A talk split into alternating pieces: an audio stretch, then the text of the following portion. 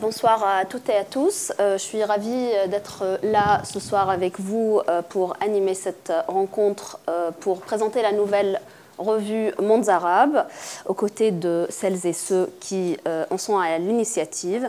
Donc Manon Nourtanous, maîtresse de conférence à l'Université de Reims, chercheuse associée au Centre Thucydide à l'Université Paris II et au Collège de France à la chaire d'histoire contemporaine du monde arabe. Asia Boutaleb, professeure de sciences politiques à l'Université Paris 1 Panthéon-Sorbonne et chercheuse au Centre européen de sociologie et de sciences politiques.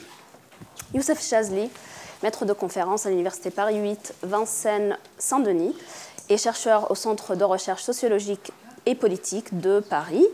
Et enfin, euh, Shukri Ahmed, euh, maître de conférence en sciences politiques à l'Université Paris-Dauphine et chercheur à l'Institut de recherche interdisciplinaire en sciences sociales. Alors, euh, cette rencontre, donc autour d'un projet exceptionnel, euh, qui s'inscrit dans une longue et riche tradition de production de connaissances en sciences sociales sur les mondes arabes et musulmans en France. Et pour cause, cette revue constitue la nouvelle formule de la revue Maghreb Mashrek, fondée en 1964. Cela dit, Mondes arabes, édité chez La Découverte, et l'héritière de Maghreb Mashrek, certes, mais son équipe apporte aussi beaucoup de choses neuves. Il s'agit là d'une équipe jeune et dynamique et qui jouit d'une connaissance fine du terrain et de, euh, de ses langues, voire de ses dialectes. Ce nouveau comité de rédaction qui s'est constitué par affinité et par affiliation disciplinaire, on y trouve des anthropologues, des géographes, des historiens, des politistes, etc. C'est attribué comme rôle principal de répondre pleinement aux exigences d'une revue centrale de sciences humaines et sociales en systématisant l'évaluation par les pairs. Tout cela sans manquer de conserver précieusement l'héritage de Maghreb Mashrek. On trouve donc l'ensemble des archives de cette revue en ligne, librement accessibles sur Kern. Monzarab a lancé son premier numéro intitulé Faire des sciences sociales du politique en mai dernier. Cette publication est entièrement élaborée par le comité de rédaction de la revue afin de présenter la nouvelle équipe et illustrer aussi la ligne directrice de la revue. C'est ce qu'on va essayer de faire euh, ce soir. Mais avant ça, je me tourne vers Manon Nourtanous, rédactrice en chef de la revue, pour qu'elle nous explique un tout petit peu plus ce projet, en essayant peut-être d'apporter euh, des réponses, des éléments de réponse à quelques questions, euh, quelques-unes bien sûr, parce qu'on en aura d'autres. Quelle est la genèse de ce projet? Quelle démarche avez-vous suivie pour euh, créer cette revue? Comment se distingue-t-elle des autres revues sur les mondes arabes et musulmans Et avant tout, j'aimerais bien qu'on parle du choix du nom de cette, de cette revue, peut-être de ses rubriques. Et enfin, vous parlez... Asia plutôt? Non. Et enfin, vous parlez euh, dans votre introduction euh, de l'ambition de euh, déprovincialiser l'air concerné. Qu'est-ce que ça veut dire concrètement? Et à vous la parole. Merci beaucoup Dima, merci à Ali Remo de nous permettre de présenter ce projet et le, premier numéro. Alors tu as déjà beaucoup dit sur le projet lui-même, donc je ne vais, pas, répéter pour l'essentiel, mais effectivement, il y a ces deux aspects pour la revue. On est à la fois, on s'inscrit dans cette euh, filiation du Maghreb Match Trek historique qui qui s'est traduit concrètement par la numérisation et la mise en ligne des archives depuis 1964 euh, jusqu'aux années 2000 euh, pour le moment. Et on s'inscrit aussi dans, l'élaboration d'une réflexion scientifique sur la région mais euh, c'est une nouvelle revue, ça, ne vous aura pas manqué. Donc, nouvel éditeur, nouvelle équipe, nouveau titre. Euh, je laisserai Asia euh, aborder ce thème puisqu'elle vous présentera l'introduction. et une nouvelle revue, notamment parce qu'on a cherché à, répondre aux exigences scientifiques les, plus rigoureuses pour ce nouveau projet. Et aussi parce qu'on a souhaité ne pas en faire simplement une revue aréale, une revue alors, qui cherche bien sûr à expliquer euh, les, dynamiques que, connaît cette région. Elle est pluridisciplinaire, Dima, tu mais elle s'intéresse aux questions contemporaines. Euh, une revue qui n'est donc pas que aréale, puisqu'on cherche à euh, montrer que, que, cette région est un laboratoire pour comprendre des phénomènes plus vastes Et euh, Asia va l'expliquer que ce n'est pas parce qu'on étudie une, région qu'on produit d'un savoir secondaire ou spécifique. Et donc, par l'introduction qu'on a rédigée et qui est un peu une, porte d'entrée vers ce que l'on souhaite faire dans cette revue, euh, on explique euh, effectivement qu'on cherche à dialoguer euh, avec nos collègues qui travaillent sur d'autres régions, à forger des outils qui peuvent être communs à leur réflexion. Et voilà, c'est une revue qui décloisonne aussi dans cette perspective-là.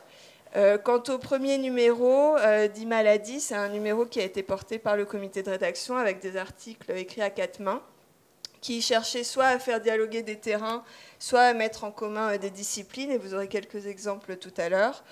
Euh, et ce premier numéro est un peu à part pour ça, parce qu'il nous a servi, nous aussi, à, constituer notre équipe et à, apprendre à travailler ensemble.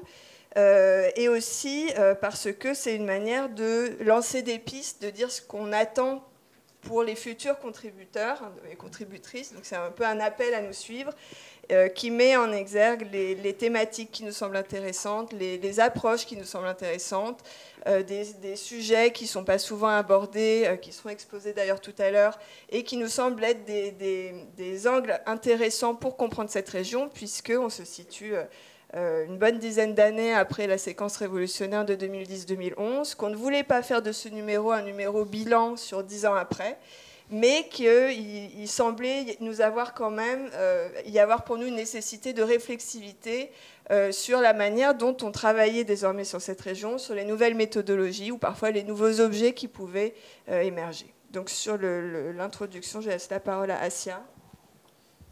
merci beaucoup. Bonsoir. Je sais pas de toute façon je parle fort. On me le reproche souvent, donc euh, autant que ça serve. Donc euh, bonsoir à tous. Euh, oui, effectivement, le donc vous avez entre les mains, et nous sommes très très fiers de vous présenter le premier numéro, qui est bien évidemment le premier d'une longue série qui continuera et qui perdurera, et on l'espère. Alors vous le savez, un premier numéro, c'est toujours un moment intense, et a fortiori l'introduction d'un premier numéro. L'introduction, c'est toujours à la fois une profession de foi et un manifeste.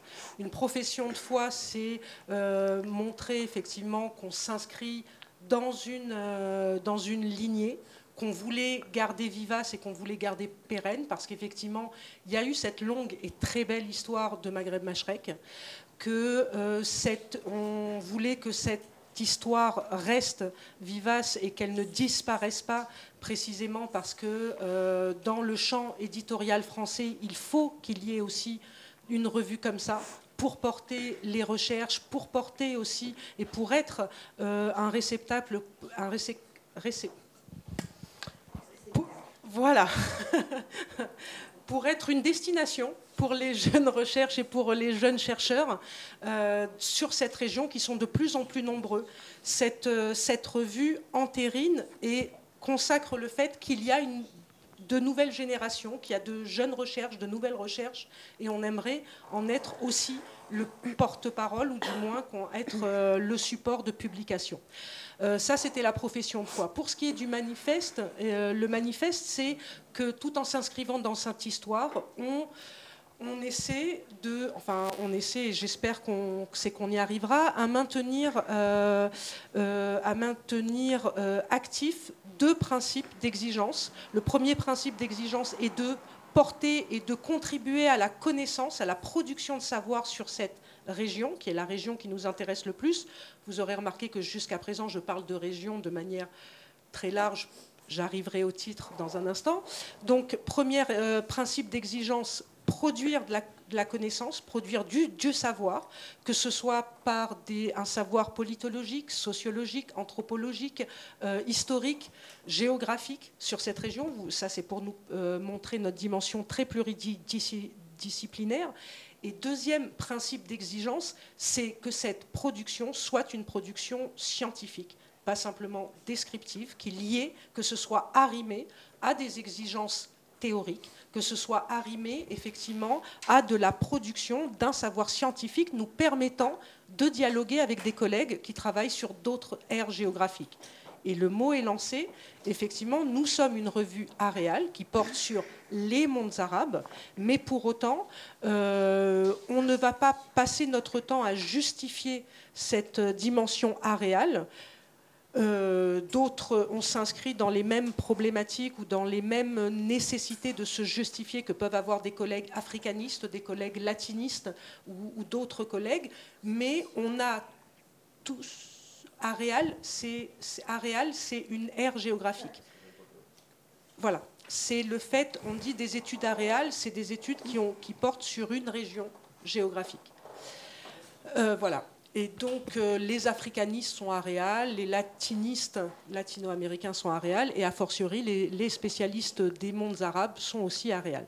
Mais tout en étant euh, aréales, donc, on, on, produit aussi des connaissances qui peuvent dialoguer avec des spécialistes de la France, de l'Europe, des États-Unis.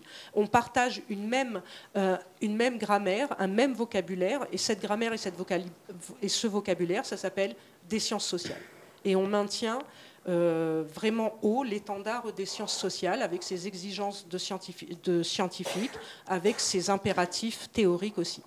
Ça, je ne vais pas essayer de vous assommer avec les, euh, principes de, théorisation. C'est euh, à partir de la question aréale, effectivement, nous avons intitulé, nous avons nommé cette revue Mondes arabes. Ce qui peut donner lieu à un débat. Pourquoi arabe? On, euh, on l'a mis au pluriel. Donc on, on a toujours des pirouettes quand il s'agit euh, de. Mais plus sérieusement, plus sérieusement, on ne pouvait pas. C'est pas Maghreb Mashrek, mais c'est les mondes arabes entendus dans leur sens le plus large. Mondes arabes au, pluriel, ça nous a paru être le bon titre pour précisément désigner, englober, subsumer, intégrer. Je peux faire plein de synonymes. Euh, le, les différentes sous-régions et sous-parties des mondes arabes. Oui, on le sait que dans les mondes arabes, il y a les régions euh, turcophones. Oui, on le sait qu'il y a les régions kurdophones. Oui, on le sait qu'il y, a les berbérophones. Mais pour désigner tout ça, on a euh, appelé ça mondes arabes. Je ne vous cache pas que ça a été l'objet euh, de débats entre nous que c'est aussi l'objet de questionnement quand il s'agit de présenter la revue, qu'on est plus que content et heureux de discuter de tout ça avec vous, avec vous. Mais grosso modo, pour nous, cet intitulé, ce label très large de mondes arabes, ça nous permettait ou ça nous semblait permettre d'accueillir aussi bien des études sur la région que sur les voisins, qui peuvent être la Turquie, qui peuvent être l'Iran, Bref, de considérer tout ça comme un ensemble et aussi d'essayer de trouver une dénomination propre à nous, forgée par nous, et pas simplement imposée par les découpages géopolitiques ou par les découpages qui ont été euh, mis en œuvre euh, dans les politiques euh, étrangères ou la diplomatie internationale. Voilà, c'était aussi une manière pour nous de se nommer sui, sui generis. Merci beaucoup, euh, Asia. Merci, euh, euh, Manon Nour. passons maintenant à la présentation donc, des, différents articles publiés dans ce premier numéro. On va commencer avec l'article de Youssef Chazli qui l'a coécrit avec Amin Alal. Donc, vous avez coécrit un article intitulé Les constructions illégales de la Révolution, dans lequel à travers l'observation des performances protestataires en Tunisie et en Égypte, vous identifiez puis analysez des pratiques qui ont contribué à la redéfinition des rapports sociaux et politiques d'une manière remarquable. C'est-à-dire que loin des engagements révolutionnaires habituels ou évidents, comme l'occupation des places, la participation aux manifestations ou à d'autres activités militantes, là pour vous, la conjoncture révolutionnaire est conçu comme un moment d'opportunité. On saisit ce moment pour s'émanciper et on profite de la vacance temporaire du pouvoir pour récupérer un certain nombre de droits. Ce moment révolutionnaire permet, dans les quartiers populaires, de réparer une injustice, vous dites. Dans les deux cas, tunisien et égyptien, vous prenez l'exemple des constructions illégales un étage supplémentaire dans une maisonnée familiale dans la banlieue sud de, Tunis et un logement sur un terrain agricole à Kafr au sud-est d'Alexandrie. Il y a aussi une idée qui traverse l'analyse dans cet article, c'est celle de l'évitement du politique. pourrais-tu nous présenter cette publication, Youssef, et nous parler de ces deux idées, la conjoncture comme opportunité et l'évitement du politique? Merci, euh, merci Dima. Je ne sais pas s'il reste grand-chose à dire du coup sur, euh, sur l'article. Euh, donc merci à, à l'IREMO pour l'invitation et pour l'occasion de, de, présenter cet article. Donc effectivement qui a été écrit à quatre mains, ces deux-là, et deux qui sont dans la salle et qui ne veulent pas venir rejoindre ici. donc Amina Allal donc, et moi-même, qui avons travaillé sur ce texte disons, on a eu, euh, Amine et moi, on travaillé sur les mobilisations protestataires et sur les situations révolutionnaires euh, en Tunisie et en Égypte euh, à partir de 2010-2011. Et on s'était principalement focalisé sur, disons, les, modalités ou, les, phénomènes les plus visibles quand on pense à une situation révolutionnaire, c'est-à-dire les manifestations de rue dans les centres-villes des, capitales ou des grandes villes. Euh, et euh, ce qu'on associe hein, dans l'imaginaire à un moment révolutionnaire, c'est-à-dire les images que vous aurez à la télé, quand on, les images que vous avez derrière vous d'ailleurs, euh, sur, sur, devant le, syndicat des journalistes à, au Caire, entre autres, ou la rue Mohamed Mahmoud ici. Donc vraiment ce type d'action de, les, plus, les plus classiques en quelque sorte quand on parle de situation révolutionnaire. Et ayant travaillé ensemble et, au cours de la décennie écoulée, avoir pas mal réfléchi à, disons, s'étant lu respectivement, ayant un peu réfléchi aux enquêtes qu'on avait pu mener, on a commencé peu à peu dans une forme, euh, je dirais, d'autocritique, ou en tout cas de retour critique sur nos propres données et sur ce qu'on avait pu faire, euh, réfléchir à des situations ou à des, euh, des formes de comportement qui n'étaient pas nécessairement les comportements qu'on considéra comme étant les plus politiques a priori, mais qui se répétaient de manière assez régulière au-delà du seul cas de l'Égypte ou de la Tunisie, c'est-à-dire qu'on retrouvait déjà dans nos cas respectifs, c'est apparu vraiment en discutant un peu entre nous euh, comme anecdote, et puis de s'apercevoir aussi que c'est des choses qu'on retrouvait dans d'autres situations euh, révolutionnaires au-delà euh, de nos cas respectifs. Et donc, on a voulu pour, pour ce texte faire un peu ce travail, c'est-à-dire de revenir un peu sur ce qu'on avait pu écrire, ce qu'on avait pu collecter comme données, et voir ce qu'il en était dans ces deux cas quand on essaye de regarder la situation révolutionnaire, le moment révolutionnaire, au-delà des espaces les plus habituels de la révolution. Et donc, euh, un des axes que l'on pouvait, euh, disons, euh, observer, c'était la question des illégalismes, des rapports divers et variés au droit, notamment dans les dans les espaces populaires marginalisés, que ce soit les espaces euh, marginalisés de la capitale, pour le cas de Tunis, avec euh, euh, le cas de la banlieue sud de Hamnilf, ou dans le cas égyptien d'une ville industrielle satellite d'Alexandrie, qui est effectivement la ville de Kafr Dawar, construite autour d'une usine à la fin du 19e siècle. et donc, l'idée a été de regarder, d'essayer de comprendre cette régularité, cette chose que l'on a vue dans différents cas, c'est-à-dire comment, au moment de la Révolution, tout un ensemble de personnes euh, dans effectivement cette vacance du pouvoir que, tu mentionnais, euh, Dim, vont se saisir de, d'espaces qui leur étaient interdits, vont se mettre à construire des logements quand jusque-là ils n'avaient pas eu accès à des autorisations administratives parce qu'il fallait payer des pots de vin ou il fallait essayer un peu d'engraisser la pâte de, de tel ou tel administrateur local et donc vont euh, finalement faire des choses qui, d'un point de vue de la norme politique euh, révolutionnaire de l'époque, on aurait considéré comme étant euh, des, choses pas bien, des choses, des choses mal. C'est-à-dire qu'au moment de la Révolution, on s'attend que les gens participent à la Révolution, demandent, revendiquent des choses, demandent une transformation du système politique, etc., et non pas envahissent un, terrain agricole et construisent illégalement dessus, ce qui est rigoureusement interdit, euh, ou euh, rajoutent un ou deux étages euh, sur, sur des, habitations familiales. Donc ça, c'est le, le point qui nous avait intéressé, c'est-à-dire d'essayer de voir cette conjoncture, effectivement, et ce qui se déployait dedans. Et ce qui était intéressant, c'est que dans les deux cas, finalement, on s'est retrouvé un peu par hasard en, nous racontant ces, ces, cas qu'on avait pu observer pour différentes raisons, qu'il y avait des similarités assez fortes. C'est-à-dire c'était des familles euh, assez pauvres qui en général avaient une attitude d'évitement du politique, donc euh, vraiment de ne pas euh, se, lier du tout à de ne pas voter, de ne pas s'encarter généralement dans les partis au pouvoir, en tout cas pour les premières générations, Euh, et comment à ce moment-là on va avoir des rapports assez ambivalents euh, aux politiques, à ce qui est en train de se passer, euh, parfois par de la participation, parfois par le fait de voter, de s'engager dans des partis au moment de la Révolution, mais de manière plus fondamentale dans cette espèce effectivement de reprise de droits de ce qu'on considérait comme étant des droits, des droits bafoués jusque-là, dire le droit de ne pas avoir un logement décent, de ne pas avoir un travail, de ne, pas, de ne pas avoir tout ce que d'autres catégories de la population pouvaient avoir du fait de leur proximité avec le pouvoir politique, avec les structures euh, du parti, euh, etc.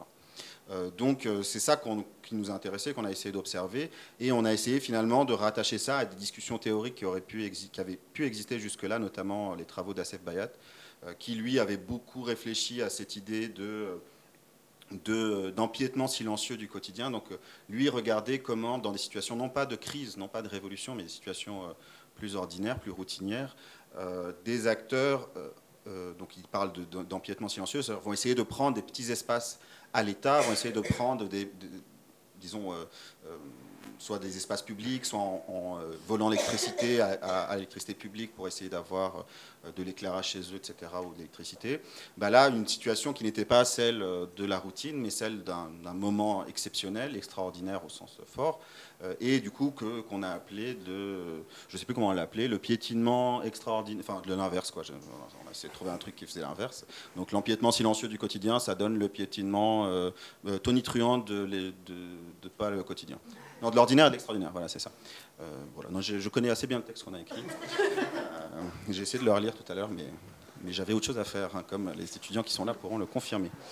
Euh, donc euh, voilà, l'idée a été d'explorer un peu, euh, ces modalités, de les comparer, et en réalité de raisonner un peu dans un contexte où, dans certaines situations révolutionnaires, on, peut avoir cette impression que qu'est-ce qu'il reste finalement de ces situations révolutionnaires tunisiennes, encore plus égyptiennes, on pourrait penser, et de réfléchir que finalement, peut-être au-delà des perspectives politiques habituelles que l'on a sur les élections, les transformations de régime, etc., que dans cette euh, comment dire, ce, match, un peu, ce conflit à basse intensité entre des populations marginalisées et l'État, euh, se rejouer quelque chose peut-être de l'ordre de la redéfinition des rapports politiques. Euh, et sur un temps moyen ou long, certaines de ces catégories populaires ont pu gagner, ont pu prendre à l'État, reprendre à l'État, reprendre à certaines autres catégories sociales des espaces qui leur permettent de soit de vivre une vie meilleure, avec plus de, biens qu'ils n'auraient pas pu avoir euh, autrement. Voilà, c'est à peu près ça, ce qu'on a fait. Du coup, il reste plus grand-chose dans l'article, donc, euh, à part les, détails de l'histoire. Ok, merci, merci beaucoup euh, Youssef. on va passer au, deuxième article, celui d'Assia Abou Taleb qui a été coécrit donc avec Laurence Defresne-Aubertin. Et donc, euh, vous avez euh, intitulé cet article-là euh, Bringing the Administration Back In, plaidoyer pour une analyse des administrations dans le monde arabe. Alors, fidèle à son intitulé, cet article est un plaidoyer pour que les administrations, qui sont omniprésentes mais peu étudiées, soient placées au centre des études scientifiques et qu'elles regagnent en importance en tant que sujet et objet de recherche sur les mondes arabes. Pour vous, la, sociologie des mobilisations, par exemple, s'est intéressée aux administrations, mais d'une manière fonctionnaliste. On comprend à travers ces recherches que les insuffisances de ces administrations alimentent le ressentiment qui s'exprime, entre autres, par les protestations. Ce qui manque dans ces recherches-là, c'est justement de comprendre ce qui se passe concrètement dans ces administrations. Il s'agit là d'une relation inégalitaire. Vous parlez des difficultés d'accès, du lien entre autoritarisme et omniprésence de ces administrations. Vous donnez des exemples pour expliciter davantage votre analyse. Le guichet, les, écritures bureaucratiques, l'attente, la fatigue, le sentiment d'impuissance face à l'imprévisibilité de l'administration, assez Abou Taleb, on aimerait en savoir plus. Oui, mais, et moi-même, hein, j'aimerais en savoir plus. merci beaucoup. Donc, euh, juste pour situer, merci pour cette superbe présentation. Juste pour situer, pour, euh, vous allez vous en rendre compte, tous les articles euh, du premier numéro ont été écrits à quatre mains, parce que c'était une manière aussi de mener vraiment ce d'incarner ce projet comparatiste qui anime aussi la revue dans ce cadre-là, Manon Nour vous l'a un petit peu expliqué, il y avait pour le premier numéro. Et donc, euh, l'idée était véritablement euh, de, faire un état des lieux des recherches, mais aussi de faire des, articles qui indiquent, qui pointent vers des directions ou vers ce qui nous semblait être des chantiers à ouvrir. Un petit peu euh, dans, la même veine que l'article de Emin Hallel et de Youssef Chazli sur les illégalismes qui étaient, on pourrait poser de nouvelles questions. Avec Laurence Dufresne-Aubertin et moi-même, on s'est dit qu'il y avait des chantiers, des objets qui sont encore très peu explorés et on faisait une véritable, un, un plaidoyer pour l'analyse, l'investigation de ces objets-là.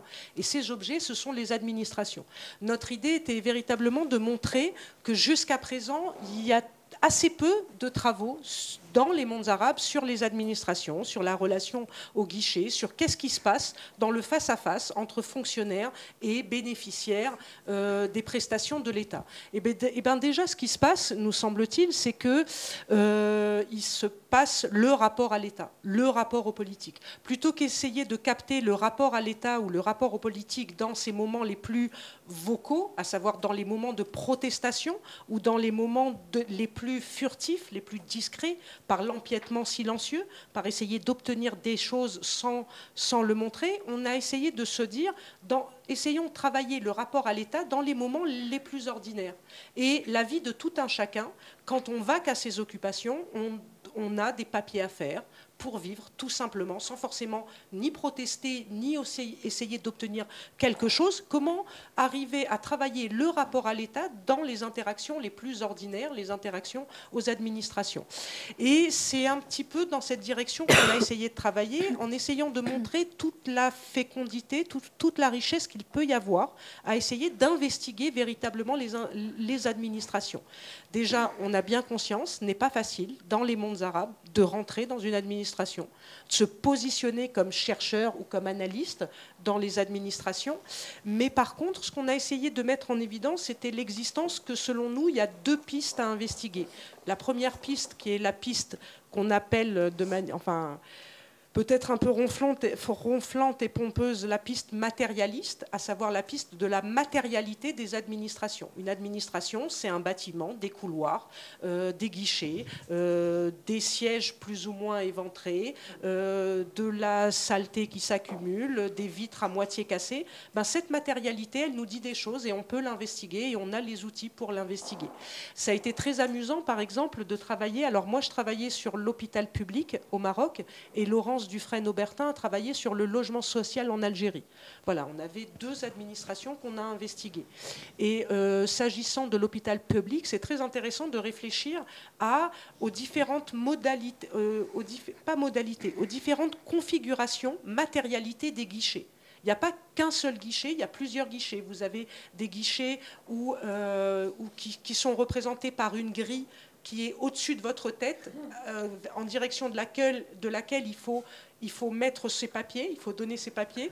Mais je sais, dans deux minutes, je suis ridicule parce que je suis en train de vous mimer toutes les, euh, tous les guichets. Il y a aussi des guichets où, euh, qui sont représentés par une vitre où la fente est en bas, donc il faut se pencher. pour demander quelque chose. Il y a aussi des guichets dans lesquels vous êtes face à face, à des agents de sécurité qui vous laissent ou pas entrer, qui sont les gardiens de votre accès à cette administration. Bref, il y a tout un tas de configurations de guichets. Au-delà du côté anecdotique, cette configuration-là, cette matérialité, ça vous met dans une certaine relation de, de, de quémande, de supplique, et, de, et ça formate, configure votre rapport à l'État aussi. Et, une de nos idées, c'était de dire que ça, c'est vraiment intéressant et qu'il faut le travailler. Deuxième piste, c'était la piste que les, la piste que les administrations sont ce qu'on a appelé des lieux d'énonciation du politique. C'est dans les administrations, enchâssées à vos pratiques les plus quotidiennes, que vous vous mettez à avoir des jugements, des commentaires sur l'interaction que vous vivez, sur la rapidité ou pas du fonctionnaire à vous répondre ou sur la facilité ou pas d'avoir accès à des services publics, mais surtout par effet de transitivité, par sa percole à des commentaires sur l'État en tant que tel ou le système en tant que tel. Et c'est un endroit particulièrement intéressant pour entendre les gens parler de l'État, parler aussi de leur, impression, plus que leur impression, ou du moins leur définition de ce que le système leur fait, de ce qui leur doit ou leur doit pas, et de ce qu'il échoue à leur fournir.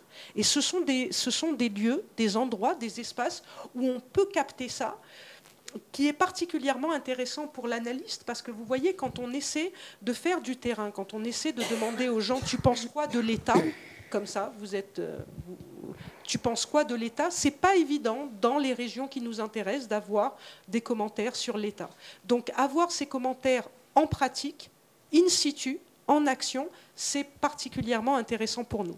Et donc, c'est, euh, je, vous laisse découvrir certains, euh, certains détails, certaines remarques sur qu'est-ce qui se passe au guichet du logement social en Algérie, qu'est-ce qui se passe dans un hôpital public au Maroc. Et euh, l'idée qui nous a motivés dans cet article, c'était bien évidemment d'inciter d'autres, recherches, d'inciter le fait d'investiguer cet objet qui s'appelle les administrations publiques dans nos mondes arabes. Bah, merci beaucoup, euh, Asia. Oui. Euh, Passons à, l'article de euh, Soukri Ahmed, euh, qui a été écrit, coécrit donc avec euh, Shaima Hassabo. Euh, vous avez intitulé cet article les, les dénouements des situations révolutionnaires, repenser ensemble les révolutions et les changements de régime à partir des cas de la Tunisie et de l'Égypte entre 2010 et 2014. Alors, dans cet article, il existe une volonté de dépasser les études récurrentes consistant à séparer l'analyse des situations révolutionnaires et celle de leur euh, dénouement et leurs résultats. Vous analysez donc dans cet article les interactions entre les acteurs des mobilisations et ceux qui sont au cœur des transformations institutionnelles des régimes politiques afin de rendre compte des mutations contemporaines du pouvoir d'État dans les mondes arabes. Cette étude des interactions entre mouvements protestataires et espaces institutionnels a été faite à travers les deux exemples donc de l'Égypte et de la Tunisie entre 2010 et 2014. Et vous identifiez dans cette période trois séquences qui ont marqué les trajectoires dans les deux pays.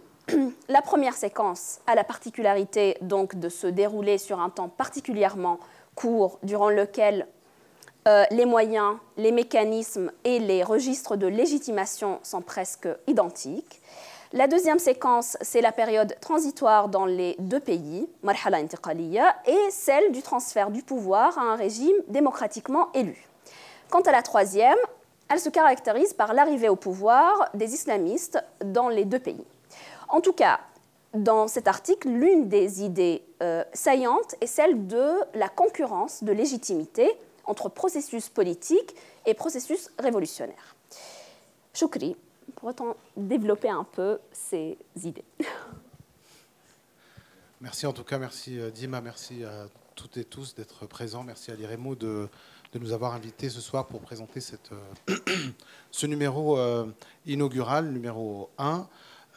donc effectivement, moi j'ai écrit un article de la même manière que Youssef et Amine, donc tuniso-égyptien avec euh, une égyptienne, donc Shaima Hassabou, qui n'est pas là ce soir, euh, qui est donc euh, postdoctorante et qui a travaillé sur le processus révolutionnaire en Égypte et les transformations du militantisme dans le cadre du printemps de, 2011 et, auparavant. Quant à moi, j'ai travaillé avant cela, en tout cas avant la, production de cet article, sur, les, processus révolutionnaires en Tunisie depuis euh, leur avènement en 2010-2011.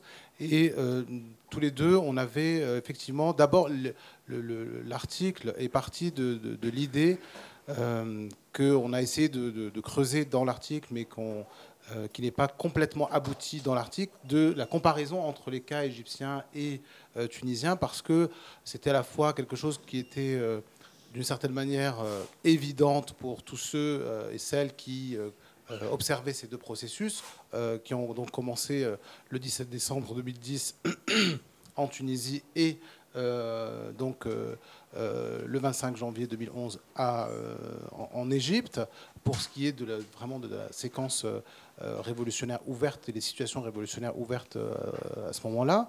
Et comme, comme tu l'as dit, après, au niveau des séquences qui entremêlaient en fait des protestations, des mobilisations, des manifestations, et d'un côté, et de l'autre, des transformations profondes des régimes politiques, avec euh, l'intervention, là aussi, ou l'avènement, ou euh, euh, l'arrivée au pouvoir d'élites qui, jusqu'à présent, étaient soit bannies, soit interdites, et qui avaient, dans les deux cas, subi les mêmes critiques, mais dans chaque cas, avait eu des dénouements différent, puisque, comme vous le savez, on a analysé la période 2010-2014.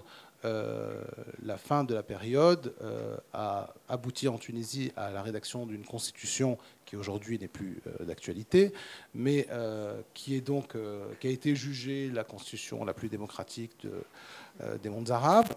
Et de l'autre côté, à un coup d'État et à une restauration autoritaire avec une répression dont on, connaît euh, en tout cas les, conséquences euh, jusqu'à aujourd'hui et qui se, perpétuent encore aujourd'hui.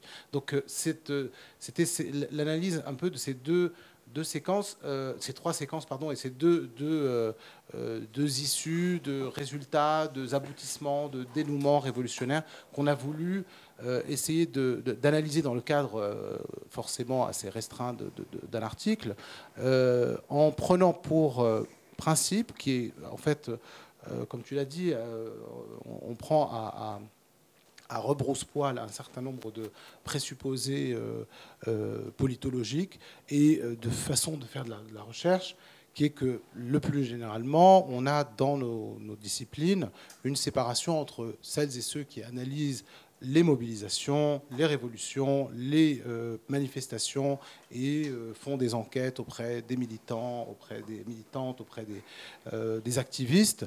Et puis de l'autre, celles et ceux qui analysent les régimes politiques, donc les acteurs politiques, le champ politique institué, les institutions, la transition démocratique, comme on l'appelle entre guillemets. Et il y a le plus souvent pas beaucoup de liens entre ces deux types de recherche et ces deux chercheurs deux types de chercheurs. Et donc, c'est euh, ce qu'on a essayé de dépasser, de proposer. Asia disait dans, la présentation, et Malon aussi, que euh, le, numéro un était euh, programmatique. Il voulait, se voulait une invitation à remettre en cause la façon de faire de la science politique ou des sciences sociales du politique en général dans cette région. Et il nous, avait, il nous a semblé avec euh, Shaima que c'était une proposition euh, intéressante que euh, de dire, voilà, il n'y a pas d'un côté ceux qui font la révolution, de l'autre ceux qui la volent, ou ceux qui en bénéficient dans le régime politique institué et qui, dès le moment où les élections ont lieu, eh bien, font une coupure entre eux et le monde des manifestants et le monde des militants et le monde des activistes, mais au contraire, il était intéressant pour nous.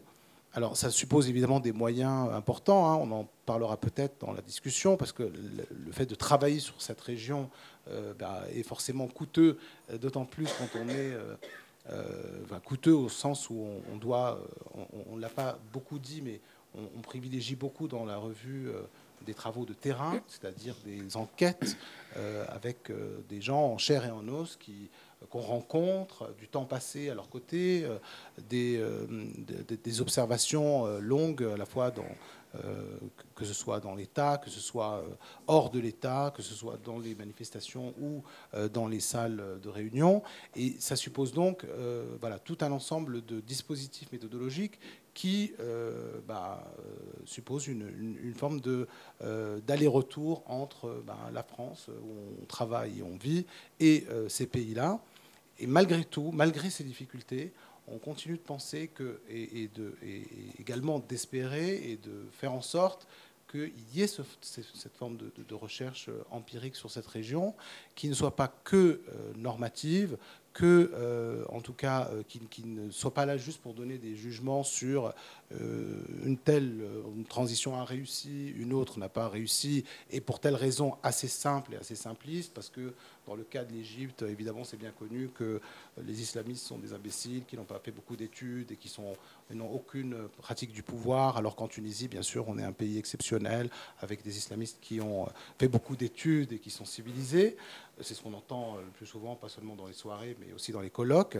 Et donc, euh, euh, l'idée ici était de vraiment euh, aller rencontrer ces gens, passer du temps avec elles et eux, et montrer qu'il n'y a pas une séparation entre le monde de, euh, des militants et le monde des, institutions, mais un constant aller-retour. Évidemment, pas tous les manifestants se retrouvent dans les assemblées ou dans les ministères ou dans les administrations euh, ou dans les institutions au cœur du régime, mais euh, il y en a, ils existent, elles existent, et les demandes des manifestants peuvent, dans les deux cas, dans les deux pays, contenir vraiment des avoir des, demandes, en tout cas institutionnelles, fortes. Ce n'est pas juste une formule qui est importée de l'extérieur et de l'étranger, qui est appliquée, ça existe bien sûr, et le travail des, organisations internationales, de la communauté dite internationale, euh, slash occidentale, est euh, évidemment euh, patent, mais il y a aussi des demandes internes très fortes de transformation de, la révolution en des, institutions particulières. Et c'est suivre ces acteurs-là, suivre ces, euh, observer ces lieux-là qu'on a essayé de proposer dans l'article qu'on a rédigé ensemble. Bah, merci beaucoup. Euh, on va passer maintenant euh, à la présentation de l'article de Manon Nourtanous et euh, coécrit avec Mathieu Ray, et qui est intitulé euh, Still Researching la Syrie comme objet d'étude des années 80 aux années 2000. Alors, dans cet article, euh, vous faites un travail minutieux de synthèse de l'ensemble de ce qu'on appelle les Syrian Studies, dans trois traditions académiques occidentales, françaises, états-uniennes et britanniques. Ce n'est pas la guerre en tant que telle qui vous intéresse dans ce travail, ni même ce qu'elle fait aux sciences sociales, vous analysez plutôt la trajectoire de ce champ d'études afin de comprendre les mutations académiques et leurs liens avec les évolutions du terrain. Vous nous expliquez justement comment s'articule la production de, euh, des savoirs, savoirs en sciences sociales et le terrain. Pour ce faire, vous identifiez quatre séquences temporelles. Entre les années 80 jusqu'aux années 2000, l'objet Syrie est réinventé, vous dites. En 2000, lorsque Bachar al-Assad prend le pouvoir, ce champ d'études prend de l'ampleur. La deuxième séquence est entre 2011 et 2013. L'évolution de ce champ d'études est liée à l'événement euh, révolutionnaire, bien évidemment, et ses conséquences. À partir de 2013, le conflit engendre des opportunités pour de nouveaux chercheurs. Les approches changent, tout comme les thématiques.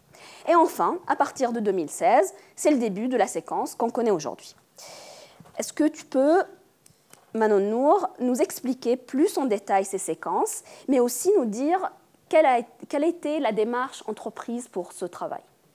Merci Dima. Euh, donc cet article est un peu différent par rapport à, ceux de mes collègues, puisque là on ne fait pas dialoguer euh, deux terrains, mais deux disciplines. Euh, donc je l'ai coécrit avec Mathieu Ray, qui est historien, et je suis moi-même politiste. Et le point de départ, c'était en fait de réfléchir à la recherche sur la Syrie. Euh, terrain qui est aujourd'hui fermé pour l'un et pour l'autre. Et effectivement, on ne voulait pas euh, travailler sur ce pays comme sur un pays en guerre, ou faire un article sur euh, la recherche sur un pays en guerre, puisque d'autres travaux y sont consacrés. L'avait déjà fait, on considérait que la réflexion était en cours et on voulait proposer quelque chose de différent, c'est-à-dire le bilan d'un sous-champ de la recherche donc dans ces mondes arabes et donc en l'occurrence étudier la production sur la Syrie en, voyant comment elle s'articule du coup avec le terrain depuis les années 80. Et donc ce terrain depuis les années 80, il est largement en fonction de la capacité du régime syrien à contrôler euh, soit le discours, euh, soit le, territoire lui-même. Donc, euh, dans cet article, alors on, on, fait un peu un retour sur les traditions de recherche dans la région et sur la région, en montrant qu'il y a un intérêt pour la Syrie aux États-Unis depuis les années 40, en France depuis la séquence mandataire depuis les années 20, avec l'ouverture de l'Institut de recherche à Damas au début des années 20. Euh, mais aussi une tradition locale de recherche qui se développe à Damas dans les années 20, à Alep dans les années 50, et qui va contribuer à l'indépendance, à, la, production du, récit national. Ensuite, donc, effectivement, on distingue trois séquences. Euh, la première commençant dans les années 80, puisque euh, on, observe que dans les années 80 se produit une mutation importante en Syrie, à savoir la dégradation de la situation politique autour des événements de Hama en 82, mais déjà depuis 79, euh, avec une séquence euh, de violence et de répression euh, qui va devenir systématique de toute forme d'expression politique ou civile qui ne, qui ne va pas dans le sens du discours prôné par le régime avec des signaux très forts pour le monde de la recherche, comme la disparition du chercheur Michel Serin en 86, euh, puis sa mort en détention, qui sont apparus aux chercheurs comme étant un avertissement, ou qui en tout cas euh, ont été suivis d'un principe de précaution sur les sujets qui pouvaient être abordés en Syrie, sur la manière de le faire. Et euh, donc dans cette séquence des années 80 s'ouvre une recherche qui va être de basse intensité, mais qui perdure, euh, donc qui est poursuivi, où les chercheurs intègrent les lignes rouges du régime, ce qui consiste notamment à sélectionner certains thèmes. Donc on va avoir des recherches sur les minorités, euh, sur les questions économiques. La, la, Syrie entre dans une crise économique dans les années 80 et entre aussi en dialogue avec les institutions internationales. Et ça, c'est un sujet que les, chercheurs explorent euh, de manière assez dense. Et aussi sur les, jeux de bascule qu'opère le régime syrien dans le contexte régional et notamment la manière dont euh, Hafez al-Assad joue des alliances euh, pour construire la centralité de la Syrie. À partir des années 2000, euh, là aussi c'est un changement politique qui va modifier le monde de la recherche sur la Syrie, qui est l'arrivée au pouvoir de Bachar al-Assad en 2000, qui va permettre l'ouverture de certains espaces dans la société, la diffusion d'un discours très axé sur les ONG, sur le, les, l'ouverture économique, mais aussi un repositionnement international euh, de la Syrie. Et les chercheurs, à ce moment-là, se saisissent d'une part du thème de la transition du pouvoir héréditaire en contexte républicain. La Syrie, à l'époque, est un des rares cas sur la scène internationale à connaître cette configuration avec transition du pouvoir du père au fils euh, dans un système républicain. Donc le, terme de répu-monarchie a été inventé à cette occasion. Ça concerne aussi la Corée du Nord, plus récemment l'Azerbaïdjan. Euh, les travaux vont aussi concerner euh, la, société qui est en quelque sorte redécouverte et redécouverte dans ses expressions pluralistes. Donc de nouveaux terrains sont opérés dans les années 2000 en Syrie pour explorer cette société syrienne qui avait été relativement invisibilisée euh, dans la séquence années 80-90. Et on le voit de manière très claire dans un ouvrage collectif publié en 2017, en 2007, pardon, La Syrie au présent, reflet d'une société, qui constitue un peu la synthèse de ces nouveaux travaux sur l'urbanité, euh, sur les nouveaux quartiers, sur la culture, sur le monde des oulémas, etc. On a aussi à cette période, et là, ce n'est pas du fait d'une mutation politique interne, mais de, d'une raison exogène qui est l'ouverture des archives mandataires en France, à Nantes, euh, un investissement dans les travaux historiques sur la Syrie qui donne aussi lieu à plusieurs publications. Donc, le champ des études en langue française et anglaise est en relatif essor dans ces années 2000 et se trouve donc interrompu par la séquence qui s'ouvre en 2011 qu'on analyse non pas comme étant immédiatement euh, un changement pour le monde de la recherche, mais euh, posant évidemment un certain nombre de contraintes que les chercheuses et les chercheurs doivent prendre en compte. Et donc s'ouvre une séquence 2011-2013 euh, qui est caractérisée d'une part par une forme de sidération malgré tout des chercheurs qui travaillaient sur la région, qui avaient l'habitude, qui travaillaient sur le pays, qui avaient l'habitude d'y aller par aussi le fait que le régime indique très vite euh, les limites de ce qu'il est prêt à accepter euh, dans les propos tenus sur la Syrie et il le fait de manière très explicite, très explicite pardon, en s'en prenant à des journalistes ou à des chercheurs dès le début de l'année 2012. Et là, on retombe dans cette injonction de précaution euh, qu'on avait pu connaître dans les années 80. Et en même temps, paradoxalement, enfin pas paradoxalement, mais il fallait tenir tout ça ensemble, euh, le fait qu'une demande inédite émerge, euh, la nécessité de comprendre ce qui se passait, euh, donc l'injonction d'une analyse à chaud finalement qui concernait la Syrie mais l'ensemble du monde arabe dans ces années 2011-2012.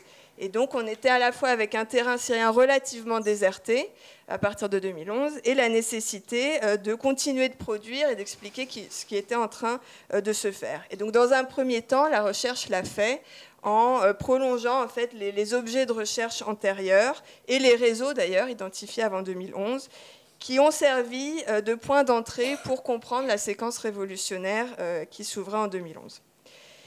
Ça, ça a été euh, euh, articulé avec une nouvelle méthodologie, hein, puisque l'accès au terrain s'est vite révélé euh, fermé, qui a consisté d'une part à découvrir de nouveaux acteurs, par exemple les membres des comités locaux de coordination, qui, dans leur action politique, avaient pour objet aussi de fournir des informations factuelles, des données mises à disposition des journalistes, mais aussi des chercheurs, et qui dialoguaient volontiers avec le monde de la recherche pour construire un récit sur ce qui était en train de se passer et euh, ce qu'on appelle plus largement l'enquête à distance, hein, qui n'est pas propre à la Syrie, mais qui consistait à continuer de mener des entretiens, notamment par Skype à l'époque, ce qui empêchait l'observation euh, euh, sur site, bien sûr, mais ce qui permettait malgré tout le recueil d'un certain nombre de données.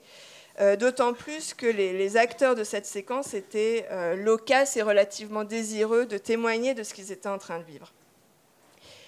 Donc c'était vraiment une période d'ajustement, en fait, euh, pour les chercheurs qui travaillaient depuis longtemps sur la Syrie, d'ajustement des grilles d'analyse et d'essayer de prolonger nos objets de recherche euh, tout en prenant en compte le moment, euh, Youssef parlait de moment extraordinaire, le caractère inédit de ce qui était en train de se produire. La troisième séquence, 2013-2016, c'est une forme, enfin on l'a analysée comme étant un élargissement ou une dilution des études sur la Syrie, euh, pour plusieurs raisons, aussi liées euh, aux mutations du terrain. La première, c'est que les migrants syriens se sont pressés dans les pays voisins, et pour quelques-uns beaucoup moins nombreux en Europe, et donc sont devenus des objets d'étude en soi pour ceux qui faisaient des études sur les phénomènes migratoires ou les réfugiés, mais qui sont aussi devenus pour les autres euh, des intermédiaires, donnant accès à d'autres acteurs sur le terrain et à la réalité à l'intérieur. Euh, donc cette méthodologie, à partir de 2013, euh, a intégré des enquêtes qu'on appelle multisituées, donc a consisté à rencontrer ces acteurs pour comprendre l'intérieur. La deuxième évolution euh, en 2013, c'est qu'une partie du, territoire échappe au contrôle du régime, qui n'est plus capable de, tenir l'ensemble du pays et qui délaisse des, territoires qui ne sont pas essentiels à sa survie à ce moment-là. Et là, on parle notamment du nord du pays, à la frontière avec la Turquie, qui a permis donc un nouvel accès au terrain. Euh, d'autant plus qu'on était dans une logique un peu d'administration de, la preuve qui reposait vraiment la question d'accès au terrain. La question étant en fait qu'est-ce qu'on fait quand on va sur le terrain? Est-ce qu'il suffit d'y aller? Et quelle est la fiabilité des données qu'on peut euh, avoir sur le terrain? Et donc là, c'est ouvert en fait, enfin, une sorte de dualité dans l'accès au, terrain syrien, avec d'une part ces régions du nord du pays, notamment autour de la bataille d'Alep en 2012-2013, où euh, des chercheurs pouvaient arriver par la Turquie et être pris en charge par des, groupes proches de l'opposition pour circuler euh, dans ces territoires. Euh, et d'autre part, les espaces du régime, où allaient aussi un certain nombre de chercheurs, où là, on y allait, enfin pas on, pardon, du tout, euh, mais par un système de visa, et donc une forme d'accréditation euh, du régime syrien. Et donc là, il y avait une forme de cérémoniel qui, souvent d'ailleurs passait par un passage au, palais présidentiel, et qui avait pour objectif ou pour, pour prétexte de recueillir la parole officielle, de comprendre les coulisses du conflit. Et ça, c'est un trajet qu'ont fait un certain nombre de chercheurs, mais aussi plusieurs journalistes euh, qui considéraient qu'il n'y avait pas à s'interdire euh, d'aller à Damas. En découlent deux ensembles de productions distincts qui à chaque fois vont se focaliser sur l'acteur dominant de ces espaces. Pour ceux qui vont dans le nord du pays, euh, on a des thématiques qui vont concerner les modes d'organisation du territoire, ces institutions révolutionnaires civiles qui sont en train de se, constituer, ou encore les dynamiques frontalières, puisqu'on parle d'un espace proche de la Turquie. Et pour ceux euh, qui vont à, Damas, euh, on a des, thématiques de recherche plutôt axées sur les dimensions communautaires. Et on retrouve un peu ici la question des lignes rouges que j'avais évoquées pour les années 80. Donc on a une forme de guerre de cadrage, en tout cas de cristallisation des deux camps, qui euh, est celle du terrain et qui se répercute dans une certaine mesure dans le milieu de la recherche, d'autant que les je pense aux journalistes qui avaient une volonté de comprendre à ce moment-là, apposent volontiers des étiquettes aux chercheurs pour, les assigner comme étant pro-opposition ou pro-régime et essayent dans l'organisation dans de leurs émissions à ce moment de recréer cette forme de, de, guerre de récit entre, entre les analystes. Par ailleurs, euh, l'ouverture de ce terrain nord-syrien a aussi permis l'accès à des nouveaux chercheurs qui ne travaillaient pas sur la Syrie auparavant et euh, qui découvrent le pays par le prisme du soulèvement ou par le prisme du conflit armé et qui vont euh, construire une réflexion autour de ce terrain syrien à partir d'autres terrains dits difficiles, notamment l'Irak ou l'Afghanistan. Et donc se crée un dialogue assez fructueux entre anciens et nouveaux, euh, les nouveaux ayant donc pour eux cet accès au terrain euh, et, donc euh, essayant de, voir, de déceler ce qui est nouveau sans avoir connu l'ancien. Et les anciens ont pour eux la connaissance de la société d'avant-guerre, société malgré tout marquée par la violence, au moins politique. Et donc ça peut générer des conflits d'interprétation, mais ça a été en tout cas un moment très stimulant ne serait-ce que sur la manière de penser le changement. Qu'est-ce qu'il y avait de nouveau, qu'est-ce qu'il y avait d'inédit euh, dans ce contexte-là? Euh, dans cette séquence, enfin, euh, et je vais être rapide sur ce point, il y a eu, on parlait d'élargissement ou de dilution des études syriennes tout à l'heure, un intérêt soit pour de nouveaux acteurs, soit pour de nouveaux thèmes. Les nouveaux acteurs, je pense notamment à ceux qui sont devenus centraux du fait du conflit, qui ont été un peu des contre-champs du conflit, euh, par exemple le monde kurde ou l'État islamique et un certain nombre d'études sur le terrorisme. Les deux ayant en commun euh, d'attirer le regard occidental. Je n'ai pas le temps de le développer ici, mais on analyse aussi dans l'article comment les chercheurs sont aussi obligés de produire une forme d'expertise puisque euh, se, développe l'intérêt sur que faire le jour d'après ou comment gérer cette crise syrienne. Et donc on, se saisit aussi des objets qui intéressent euh, ce monde de l'expertise. Euh, et ces, acteurs vont amener à repenser une recherche sur la Syrie qui, euh, qui, est vue du coup à l'échelle du Moyen-Orient, à l'échelle régionale, et non plus seulement à, l'échelle du pays. Et donc, pour reprendre le terme de mes collègues, ça a contribué à réorientaliser les études syriennes en l'inscrivant dans des problématiques régionales. Alors, en guise de conclusion, où en est-on? Euh, Il faudra un nouvel article plus tard, on prendra le temps de, le faire et d'avoir le recul suffisant pour. Mais en tout cas, euh, notre conclusion consiste à dire que depuis 2016, il y a de nouvelles mutations sur le terrain, euh, notamment parce que les zones que j'évoquais au nord du pays, et puis d'autres dans le pays qui ont aussi fait l'objet de recherche, cet espace de recherche s'est refermé. Euh, par ailleurs, parce que les, chercheurs et chercheuses qui travaillaient sur la Syrie sont en quelque sorte sortis de cette phase de sidération et ont réinvesti leur champ de recherche premier, euh, d'autant plus que ce mouvement a été nourri de l'arrivée de chercheurs syriens et de diaspora syrienne qui ont intégré les cursus universitaires. Et donc là, on commence à voir les effets de programmes co-construits avec des chercheurs et chercheuses syriennes. Et enfin, euh, la Syrie a perdu de son actualité. Je parlais tout à l'heure de l'injonction à comprendre, de cette demande un peu pressante, euh, notamment du monde médiatique ou des experts la Syrie a cessé d'être à la mode. Euh, et ça a montré, en tout cas c'est la conclusion qu'on en tire, qu'on est vraiment dans des, temporalités différentes, que l'on parle du terrain, de la demande sociale de compréhension ou des mouvements institutionnels. Et donc ce, panorama sur 40 ans avait pour objectif de montrer qu'en fait cette recherche toujours en cours, qui est le titre de l'article, se fait de permanents réajustements. Euh, merci beaucoup, euh, Manon Nour. Euh, bah, peut-être qu'on peut passer à. Bien sûr, bien sûr. Excusez-moi, avant, non, je suis, avant de, de vous laisser la parole, juste pour vous préciser, comme on en a un petit peu discuté, il y a, bien évidemment ces articles-là dans le premier numéro, mais aussi il y a une rubrique à laquelle on tient beaucoup, qui est la rubrique des entretiens. On, fait, euh, on a cette ambition aussi dans la revue d'être des, des, introducteurs euh, ou de faire euh, des passeurs entre des chercheurs des mondes arabes et un lectorat plus français, francophone. Euh, Ce n'est pas le cas du premier euh, numéro, mais dans les autres numéros, vous allez voir qu'on essaie de faire des entretiens avec des chercheurs des mondes arabes sur leur trajectoire. Et on a commencé dans le premier numéro avec un entretien avec Michel Cameau, qui est un des grands chercheurs de la région. et voilà, c'est aussi bien mettre en avant des éléments biographiques que des éléments théoriques de leur recherche, de leur pensée. Et on essaie de faire ça pour les prochains numéros numéro euh, également. Et il y a d'autres rubriques, une rubrique euh, de recension, recension euh, d'ouvrages qui sont parus. on a pour ambition de, faire aussi d'autres rubriques, comme une rubrique terrain, une rubrique qui parlera des, aspects méthodologiques ou qui parlera, qui, qui exploitera une donnée empirique et montrera comment est-ce qu'on analyse un extrait d'entretien, un morceau euh, de poterie orientale, je sais pas, euh, un manuscrit, etc., etc. Voilà, c'était pour vous donner un aperçu, euh, sans que vous ayez forcément acheté la revue, mais sinon vous pouvez l'acheter. Absolument. Mais il y a son image aussi, non? Oui, c'est recensé. Ouvrage, son image. Ok, très bien.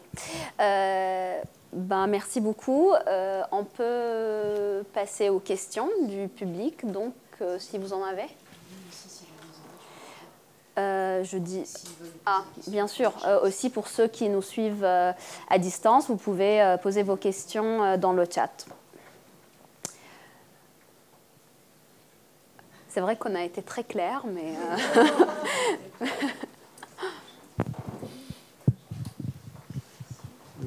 tout d'abord je voudrais dire j'ai eu l'occasion de le dire à Manon nous le, à quel point votre profession de foi est tout à fait enthousiasmante euh, voilà. Euh, j'en dis pas plus, mais euh, ça me semble une, parfaite manière d'inscrire en effet ces études aréales dans un, ensemble plus vaste des, des, sciences sociales et ça me paraît très très très bien vu. par ailleurs, je voudrais également dire à quel point j'ai été intéressé par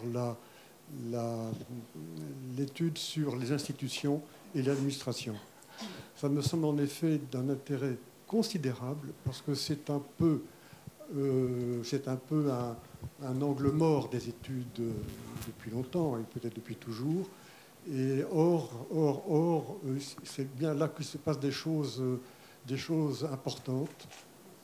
Et je voudrais insister en particulier sur une des administrations qui est peut-être la plus grosse administration, à part l'armée, bien entendu, qui est l'éducation nationale dans les différents pays concernés.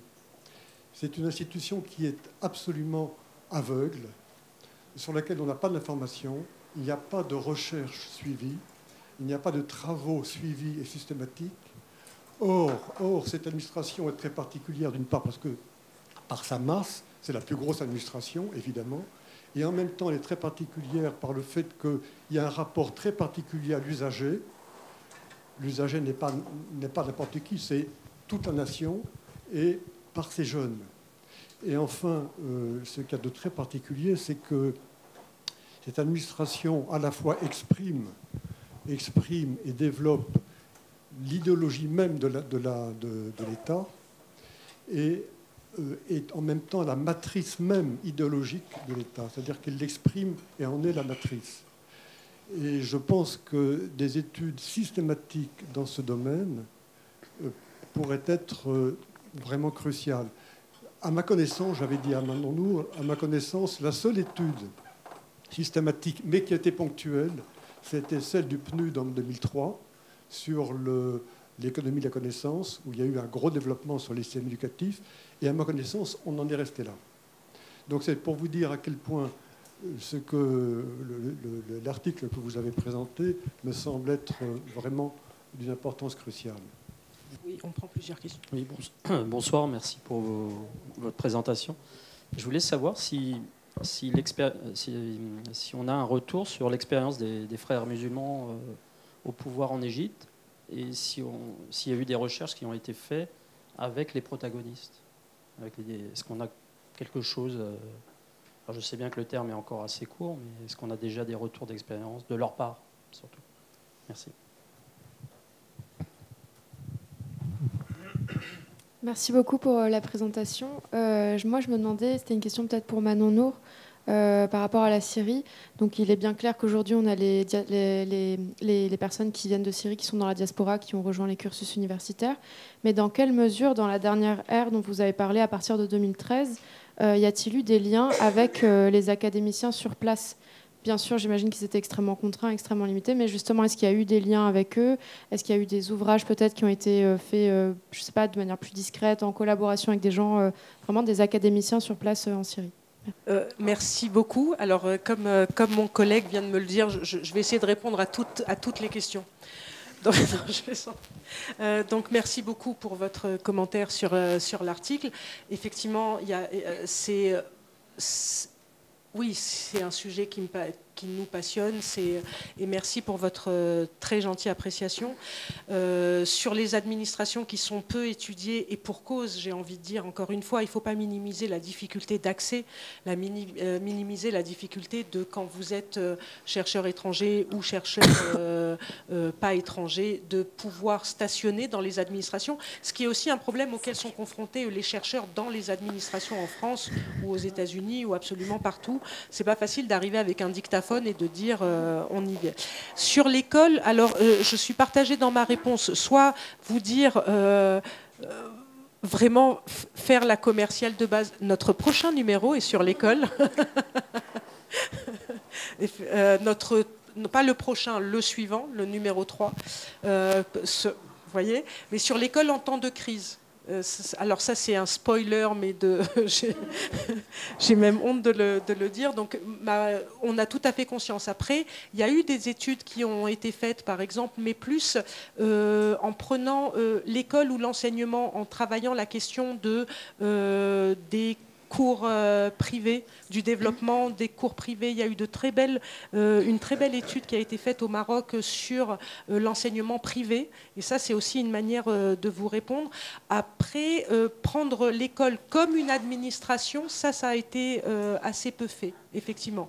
Mais même, moi, ce qui m'intéresserait, ce serait de voir le rapport du ministère de l'Éducation nationale dans les différents pays avec leur personnel parce que, et pas simplement avec, euh, avec les élèves. Ça, c'est quelque chose de très important. Vous l'avez dit, euh, effectivement, c'est un peu dans la lignée des travaux d'Omar Carlier, qui avait mis l'attention sur le rôle de l'éducation dans l'édification de l'État, avec son travail sur les manuels scolaires, et qui est là. Euh, je pense qu'il y aurait quelque chose auquel il faudrait réfléchir de manière un petit peu intelligente. Je suis plus sûre que l'État soit aussi présent avec tout le développement de ce qui constitue les, les écoles privées, avec c'est aussi un des domaines dans lequel l'État est en retrait et on n'est plus dans cette emprise étatique aussi forte, me semble-t-il. Mais ça pourrait être une hypothèse effectivement à travailler. Et vous avez tout à fait raison, c'est un lieu passionnant à investiguer. Chers collègues. Un lieu beaucoup moins passionnant d'y être, du coup, pour être passé par des institutions de ce type dans la région. Euh, alors, juste pour répondre sur la question des frères musulmans, il y a eu tout un ensemble de travaux hein, qui ont été menés. Euh, je ne suis pas moi-même spécialiste du sujet, mais euh, je pense aux travaux de, Marie Van Etzel, évidemment, les travaux de Khalil El-Hanani, qui en Angleterre a beaucoup travaillé avec des interlocuteurs enfin avec des entretiens et en ayant des interlocuteurs directs. Neil Ketchley de l'université d'Oxford a aussi pas mal travaillé là-dessus. Et je pense en français au, alors dans l'ouvrage L'Égypte au présent qui avait été publié par le CEDEJ, où il y avait des textes alors de Marie Van Etzel et de Patrick Henny qui faisaient, alors qui est un, ouvrage de 2015, mais déjà à ce moment-là, c'était deux chercheurs qui avaient des contacts privilégiés avec avec cette organisation et avait euh, beaucoup écrit sur les causes de l'échec, notamment, je, pense au texte de Patrick Henny, et dans un numéro de, d'actes, des actes de recherche en sciences sociales, dirigé par euh, Choukri, si je ne me trompe pas, qui est paru en 2016. Il y avait aussi un numéro de Marie Van Etzel qui revenait sur, euh, c'était Grandeur et déclin des frères musulmans, qui, qui, fait un point très précis sur les parlementaires, effectivement. Euh, donc oui, vous avez, vous avez une littérature assez, assez importante qui, qui peu à peu a été publiée en, français. Et euh, euh, ça, c'est plutôt pour les frères musulmans. Pour les salafistes, on a bah, le, travail de Stéphane Lacroix qui vient de se terminer mais qui n'a pas encore été publié, et en arabe euh, un, certain nombre de travaux ensuite euh, de Ahmad Zarloul Charlatan euh, qui a été quelquefois traduit. voilà, ça serait ma réponse. Alors sur les collaborations avec des collègues syriens, elles ont surtout eu lieu avec des collègues sortis de la Syrie, puisque leur production en Syrie était compliquée. Euh, et notamment à partir du moment où l'Institut français l'IFPO a fermé euh, à Damas après la fermeture des ambassades en juillet 2011. Et beaucoup de chercheurs syriens se sont rapatriés à Beyrouth. Et dans ce cadre-là, effectivement, il y a eu des collaborations pour, euh, produire un récit euh, effectivement sur ce qui se passait. Et il y a aussi beaucoup d'initiatives de production d'archives de la Révolution euh, dans lesquelles ils sont au premier plan et qui sont un peu animés par une articulation avec leurs collègues à l'étranger. et sinon, alors on, va le voir de plus en plus, un certain nombre de, jeunes chercheurs sont accueillis, notamment par le biais du programme PAUSE au Collège de France, ou dans le dans le cadre de programmes comme un qui est, qui est basé à l'Institut universitaire de Florence, donc je ne sais plus quel est l'acronyme exact, euh, le UI, je crois, euh, où vraiment euh, l'intérêt et l'ambition, c'est de faire travailler des chercheurs syriens sur leur histoire, sur leur actualité, sur leur vécu, et ils le font de manière vraiment remarquable. Donc je vous encourage vraiment à lire leurs travaux sur le site de l'Institut européen de Florence. Bonsoir. Euh, j'ai été un petit peu étonné de ne pas vous entendre évoquer du tout les relations avec les universités palestiniennes, qui, me semble-t-il, actuellement, ont certainement beaucoup à nous apporter, sur, euh, en particulier sur les, les, ouvertures euh, de l'État israélien en direction de certains pays, comme le Maroc.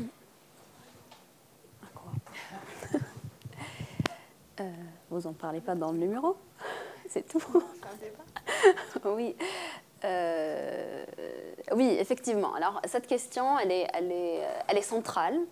Euh, c'est clair, d'autant plus que là récemment, il y a eu des restrictions d'accès, euh, bien sûr imposées par les Israéliens vis-à-vis -vis des universitaires qui peuvent séjourner en Palestine. C'est-à-dire qu'ils ont limité le nombre d'universitaires, chercheurs, euh, même les étudiants qui souhaitent apprendre l'arabe au sein des universités palestiniennes. tout ça, ça a été réduit à, un nombre insignifiant, je ne saurais même pas le dire, 1000 peut-être, 1000, mais en tout. 1000 chercheurs, enseignants étrangers. Donc c'est vrai que c'est une question centrale, euh, d'autant plus qu'on a beaucoup de mal à accéder à ce, terrain palestinien et à savoir véritablement ce qui se passe sur le terrain. Euh, c'est, euh, je veux dire, c'est, peut-être aussi un appel pour que, les gens écrivent plus sur ce sujet. Mais voilà, après, j'imagine que vous avez, enfin, j'imagine pas, je sais, vous avez aussi des spécialistes de la Palestine et ça viendra, je suis sûre. Euh, bonjour, donc euh, merci pour euh, toutes vos présentations. J'avais une question en fait. il me semble que c'était vous, Madame Nourtanous, que vous avez parlé donc un petit peu de, projet d'archivage, d'archivage pardon, de la diaspora, mais aussi par d'autres chercheurs donc sur cette région. Et du coup, c'est une question pour savoir si, oui, voilà, bah, justement vu la difficulté d'aller sur le terrain si ces, différents projets un peu dispersés quand même euh, de projets donc euh, d'archives, notamment euh, sur donc le printemps arabe, est-ce que c'était pas un peu comment dire donc la porte que s'est trouvé certains chercheurs bah, justement de travailler sur ces projets-là, sur ces archives pour essayer quand même de faire quelques recherches sans forcément aller sur le terrain. Et je me demande du coup s'il y a des travaux sur euh, ces différentes euh, initiatives. Je pense à Moussirine, je pense à 858, etc. Et, et, donc voilà, je me, je me demande si c'était quelque chose, euh, enfin un petit peu un phénomène repéré ici et là, et s'il y a des travaux dessus. Merci. Oui, alors encore une fois, il y, a, y a des, travaux, il y a quelqu'un qui s'appelle Nora El Kadim, qui à Paris 8 a, commencé un projet de recherche, même je crois que c'est un, décoloniser les archives et dans, ce projet, il y a des gens qui, qui, travaillent sur, euh, je me souviens plus du nom, mais il y a au moins euh, deux personnes qui travaillent sur euh, archiver la révolution syrienne et d'autres qui travaillent. Vous avez le travail aussi de Cécile Bouex qui à un moment, Cécile Bouex à l'EHESS, euh, a fait un travail sur les, euh, documentaristes euh, syriens et comment est-ce qu'il il y a un collectif de documentaristes syriens qui essayait d'archiver, etc., les images de la révolution les images de la révolution ou les images de la répression. Euh, donc il commence à y avoir effectivement un travail réflexif ou un travail d'analyse sur euh, ces archives-là. Je crois qu'il y avait quelqu'un qui travaillait sur l'Égypte aussi. Mais sinon, je sais qu'il y a sur la Syrie, et c'est autour de Nora El Kadim, si vous avez l'occasion, euh, d'avoir. elle n'a pas encore publié, mais il y a potentiellement un numéro d'une revue qui, dans un an, il y aura une parution sur ça. Voilà. Alors, euh, donc, moi, j'ai fait partie d'un de ces projets, c'est pour ça aussi que, je parle, donc projet Dream avec Leila Dakhli. Euh, donc, euh, en fait, il y, a deux, il, y a deux, je dirais il y a deux choses différentes. Donc, euh, ou 858, qui est issu de la bande de Moserrin, a été un projet militant, clairement. Donc, c'est un, groupe militant vidéaste où il y avait cette logique, volonté d'archivage et de mettre en, en accès libre des 858 heures de vidéo, du coup, euh, pour, euh, pour donner, mais vraiment dans une logique euh, militante et dans une logique de donner accès pour des luttes futures, etc. et ensuite, effectivement, il y a eu tout un ensemble. Alors, je pense deux types différents. L'archive syrienne, je me rappelle plus, c'est Syria Untold, ou je me rappelle plus. Voilà, qui était plus, je pense, dans une logique d'une personne qui ne travaillait pas nécessairement sur ces questions, mais qui s'est retrouvée au moment de la guerre aussi, enfin d'abord de la Révolution, puis ensuite de la guerre, de, prolonger un peu son engagement euh, en faisant ce travail. Euh, et dans le cas, par exemple, de Dream, où ça, s'articulait euh, à un travail sur les archives dans plusieurs pays de la région, mais aussi avec, normalement, c'était prévu en tout cas, des, enquêtes de terrain qui ont eu lieu parfois et dans d'autres cas non, pour différentes difficultés auxquelles on peut penser. En tout cas, Leila Dakhli a écrit des textes, a fait une réflexion sur ces questions d'archives parce qu'elle a été au centre de beaucoup de, ces, initiatives. Euh, j'ai écrit un court texte en arabe pour euh, Asfar Institute à Beyrouth, qui, aussi retraçait un peu différentes de ces initiatives, notamment Mousservin 858, etc. Donc il y a eu, euh, mais surtout du côté de Leila Dakhli, voilà, elle a, publié plusieurs réflexions qui portaient sur ces questions d'archives. Ça me fait penser ce que tu dis et ce que disait Assia sur Cécile Boex. sur la Syrie, il y a Creative Memory aussi qui concentre les, archives. Et euh, il y a eu plusieurs films aussi qui sont sortis qui étaient des fragments d'activistes qui avaient filmé leur quotidien. Et l'article qu'on a écrit avec Mathieu est un peu un clin d'œil à ça, puisqu'il y a eu un film qui s'appelait Still Recording qui disait donc on filme toujours. Euh, et nous, on disait on cherche toujours, mais ce serait indécent de faire un parallèle, mais c'était un clin d'œil à ça aussi. Et euh, ce que tu disais de Cécile Boex qui a parlé lors d'un colloque récent euh, organisé par le CCMO, qui disait, parce que vous parliez un peu, est-ce qu'on finalement travaille sur ces pays parce qu'on ne peut pas faire autre chose? Et elle, elle le présentait en disant que ce n'était pas un terrain par défaut, que c'est des objets de recherche en soi. Effectivement, ça permet de continuer de parler de, ces dynamiques et de ces pays, mais ce n'est pas forcément euh, un terrain qu'on fait parce qu'on ne peut pas faire autre chose, en tout cas pour ce qui la concerne. Un commentaire en ligne. Euh, juste une réflexion, mais je pense qu'il serait bien utile de faire un numéro ou un article qui traite les difficultés de la recherche du terrain et comment les surmonter. Un peu suivant la logique du fameux article Enquêter en situation difficile, mais plutôt d'un point de vue des régions arabes. C'est Lydia Ali, je suppose. Oui. Bah, non, le numéro. Non, non. Oui, oui, euh, effectivement, c'est euh, déjà la rubrique terrain. Euh, la rubrique terrain, c'est un peu cette idée de revenir de manière réflexive sur soit des, bouts de terrain, du matériau et voir comment on peut, ce qu'on peut faire, mais c'est aussi une rubrique qu'on veut récurrente qui peut aussi aborder des questions méthodologiques. Par exemple, il y aura dans le numéro 2, il y aura un, très très bel article sur euh, la manière, enfin sur une réflexion de terrain. Euh, dans le numéro 3, il y aura potentiellement un article aussi sur qu'est-ce que ça veut dire faire du terrain euh, quand on est une femme aussi, les contraintes de genre. Donc oui, ça c'est euh, pas simplement faire un numéro, mais essayer d'avoir ce type de, questionnement, ce, type de réflexion tout au long des, différents numéros avec la revue, la, rubrique terrain, dont un des membres du, public est le coordinateur aussi. Peut-être j'en profite aussi pour rappeler que euh, c'est en ligne maintenant, mais il y a eu euh, euh, une journée d'études à laquelle une partie de, nos invités ont participé, qui a été organisée par le CCMO, le Cercle des chercheurs sur le Moyen-Orient, et qui est en, sur Spotify et en podcast. Donc c'était, ça s'intitulait Être chercheur au Moyen-Orient. Et donc, euh, mission impossible. Euh, donc, euh, pour la personne qui demande, probablement, si vous êtes pressé, vous pouvez l'écouter pour avoir déjà une, une, bonne idée de ce que c'est. Enfin, de ce que c'est, vous connaissez sûrement. J'ai une autre question. Moi, je viens plutôt de la société civile, enfin des organisations de la société civile syrienne, on produit aussi des recherches. Mais du coup, je me demandais si respectivement, euh, dans les travaux que vous avez énoncés aujourd'hui ou peut-être dans d'autres, est-ce qu'il y a des choses euh, que vous avez trouvées qui euh, vous ont insufflé de l'espoir pour les pays respectifs sur lesquels vous faites des recherches? Oui. Oui. Massivement, oui. Non, non, oui. Oui, ça c'est. Je, réponds toujours comme ça. Non, non, oui. C'est. Euh,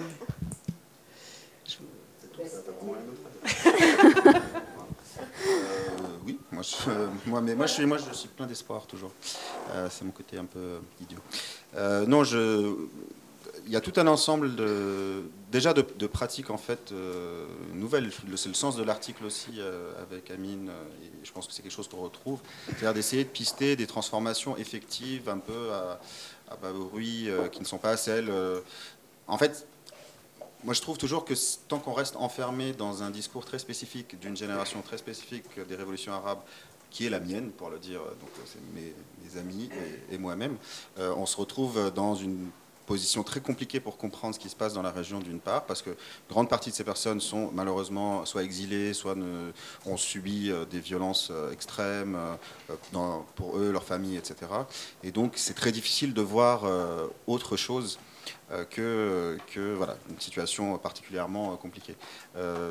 dès qu'on sort un petit peu de ces cercles, des espaces les plus habituels, qui étaient les espaces qui ont lancé le mouvement en 2011, euh, à, mon sens, on voit des choses euh, qui sont un peu plus euh, réjouissantes. Et c'est pour ça que j'ai toujours, moi je dis toujours, cette idée de chape de plomb qu'on voit surtout de l'extérieur, c'est qu'une fois, je suis toujours très inquiet quand j'arrive en Égypte, mais une fois que je sors de l'aéroport, je me rappelle ce que c'est que l'Égypte et que je, je veux bien voir qui va essayer de tenir complètement ce pays d'une main de fer, mais aussi que je suis toujours très étonné par ce que je vois.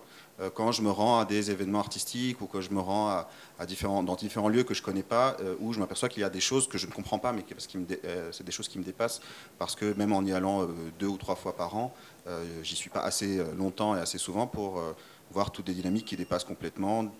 Moi, je me, suis un peu intéressé, par exemple, aux personnes qui ont vécu la Révolution quand elles étaient enfants. Euh, bah, ces personnes en fait ont des rapports aux politiques, des rapports euh, à l'État qui sont très différents de ce qu'on pourrait euh, considérer par rapport à ce qu'on sait déjà sur, disons, le, politique pour ma génération qui, qui avait la, vingtaine au moment de la Révolution. Voilà ce que je Oui, peut-être pour vous pour répondre également, pour sortir un peu de ce qu'effectivement on pourrait appeler la chape de plomb, qui n'est pas que sur l'Égypte et qui est sur beaucoup de la plupart des pays arabes aujourd'hui. Euh, le, enfin, ça, semble un peu, euh, voilà, peut-être pompeux ou, enfin, en plus c'est des exercices auxquels on n'est pas souvent habitué parce qu'on est euh, plutôt toujours à, analyser les, matériaux qu'on a collectés sans chercher à prophétiser sur l'avenir. Malgré tout, il reste que euh, euh, l'événement, les événements de 2010-2011 ont euh, provoqué un ensemble de failles, de micro-failles, un peu partout, dans l'ensemble des sociétés, à différents niveaux. Des groupes qui, jusqu'à présent, n'avaient jamais pris la parole, l'ont prise. Des groupes qui étaient habitués à prendre la parole ne la prennent plus. En tout cas, la, la prennent plus de la même manière. les gouvernants sont... alors oui, aujourd'hui, on peut voilà, gloser sur le retour de la répression, sur le retour euh, de la crise économique, sur le retour de, voilà, de tout un ensemble d'éléments qui empêchent l'expression et qui empêchent le changement. Mais quand on, je rejoins Youssef sur, ce point, quand on, on, abandonne euh, le, point de vue, euh, j'allais dire, extérieur à ces sociétés et qu'on s'y plonge complètement, en fait, on, se rend compte de ces micro-failles un peu partout, qui, je ne pourrais pas les, théoriser plus ici, mais néanmoins sont vraiment presque visibles à l'œil nu et laissent quand même espérer que, euh, eh bien, il y a, d'autres formes de, de, réalité qui vont émerger.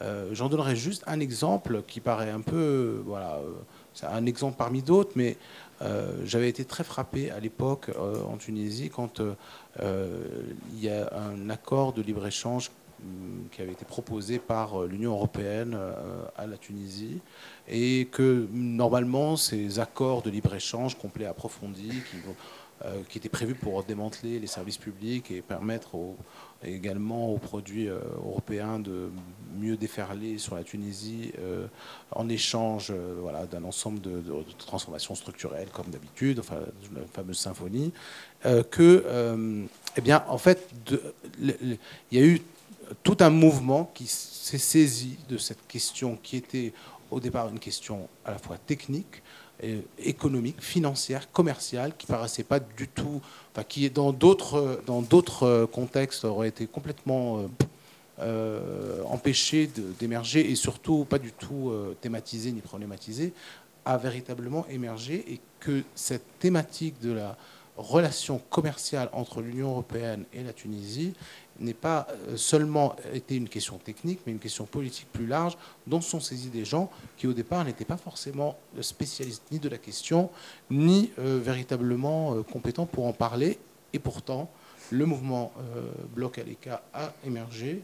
Il est sorti des sphères habituelles, à tel point que pour un tas de raisons autres, il a été bloqué. Enfin, ces accords-là.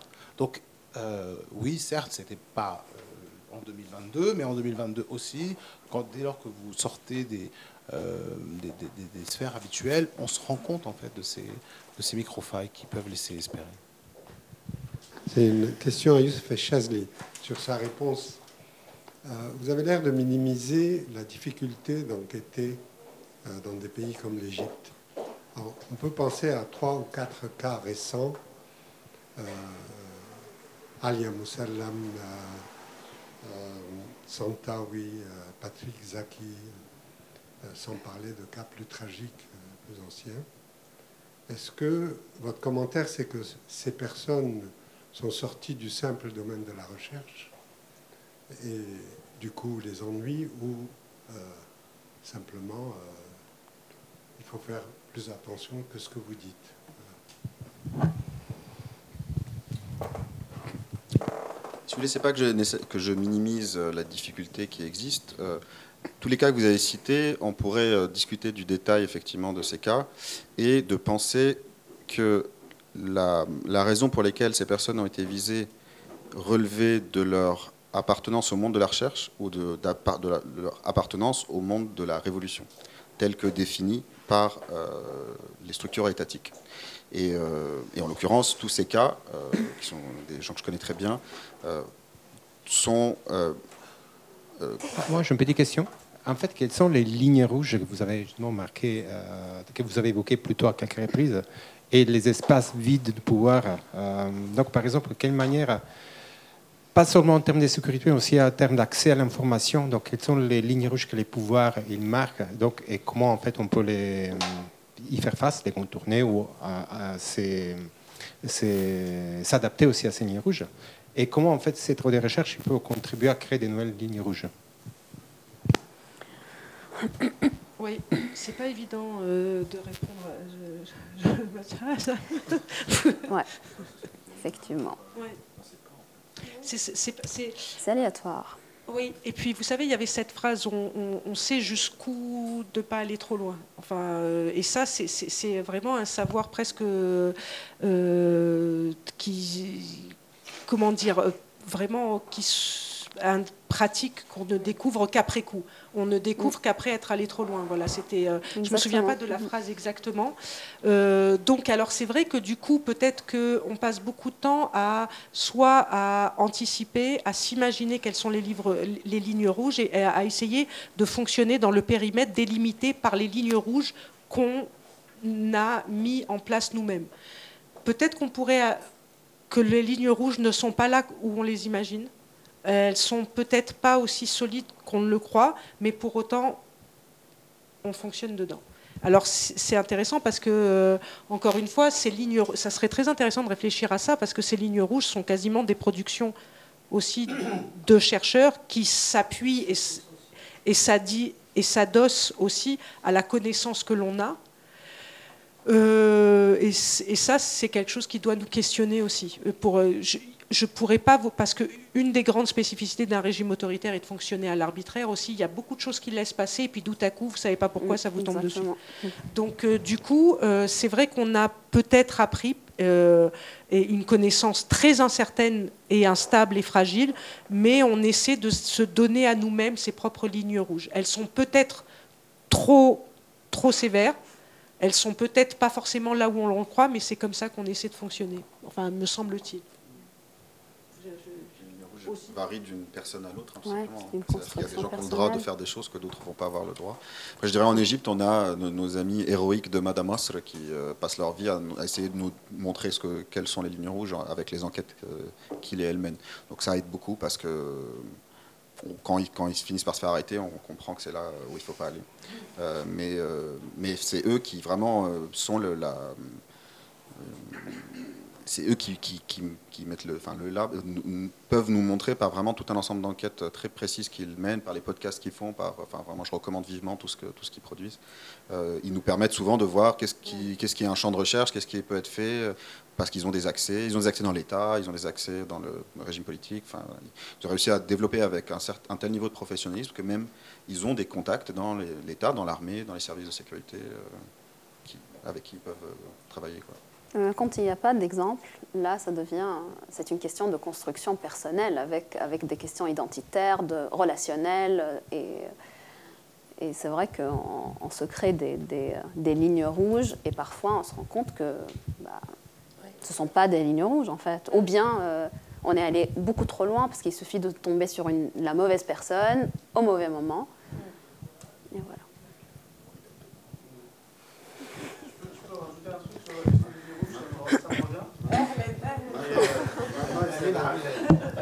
Amin Halel, qui est un des auteurs et, membre du comité de rédaction euh, de la revue aussi. Un, journaliste marocain disait en 2001, publiquement au Maroc à l'époque, euh, pour commenter euh, les transformations de la censure à l'égard des médias dans, le pays, au Maroc, il disait les lignes rouges avant, dans les régimes un peu autoritaires, en développement en fait, en prise de pouvoir, euh, ben, ils édictaient ces normes-là. Elles étaient arbitraires dans leur application, mais on savait qu'il y avait toute une série de choses qu'on n'avait pas le droit de faire, qu'on n'avait surtout pas intérêt de faire.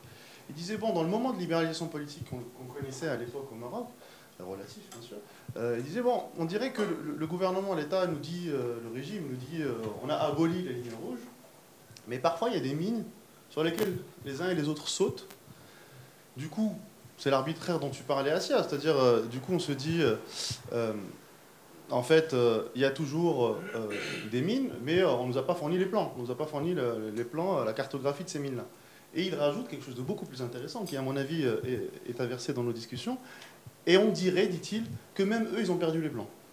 Et je pense que c'est ça le plus intéressant, c'est que c'est sociale et personnelle et relationnelle.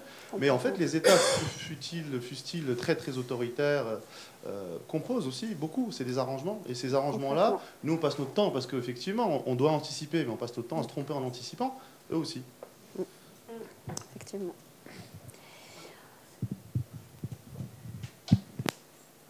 Bah, je pense qu'on peut. voilà. Bah, merci beaucoup.